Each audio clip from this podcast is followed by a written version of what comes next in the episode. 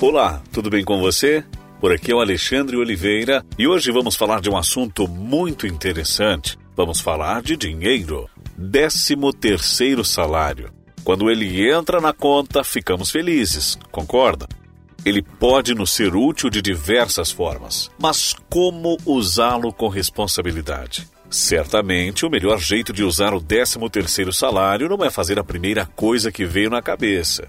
Por isso, preparamos algumas dicas. A primeira dica é quitar ou renegociar as dívidas. A prioridade é quitar ou renegociar as dívidas que estão incomodando, não aquelas que já estão planejadas no orçamento e que você consegue pagar todo mês com certa tranquilidade. Comece pelas dívidas mais caras, ou seja, as que têm taxas de juros maiores, como o crédito rotativo do cartão de crédito e cheque especial. Afinal de contas, com o dinheiro nas mãos, você tem maior poder de negociação, podendo conseguir descontos. Segunda dica: fazer uma reserva de emergência. Antes de investir para a aposentadoria ou para realizar qualquer sonho, o seu primeiro investimento deve ser para formar uma reserva de emergência, um dinheiro para ter à disposição se acontecer algum imprevisto sem precisar se endividar.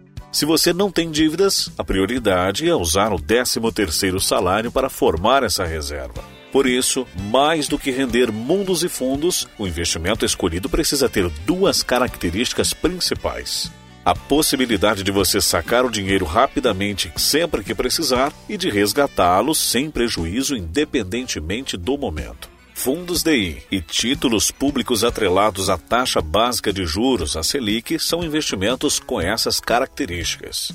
Terceira dica: pagar as despesas do início do ano.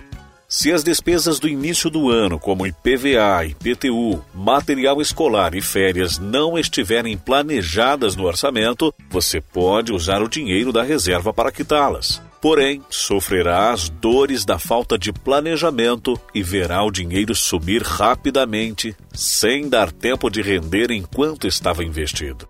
Quem mantém tudo planejado durante o ano normalmente não precisa usar o 13º salário, podendo aplicá-lo em outras situações. Quarta e última dica: consumir com inteligência. Usar o 13º salário para as compras não é nenhum crime se você estiver sem dívidas e com uma reserva de emergência, mas use a renda extra de forma consciente. Planeje a compra com antecedência e pense no longo prazo. Se você gostou dessas dicas, se inscreva no podcast para receber as novidades. Acesse também a nossa página no Facebook, facebook.com/barra Alexandre Oliveira Locutor. Um forte abraço e até o próximo podcast.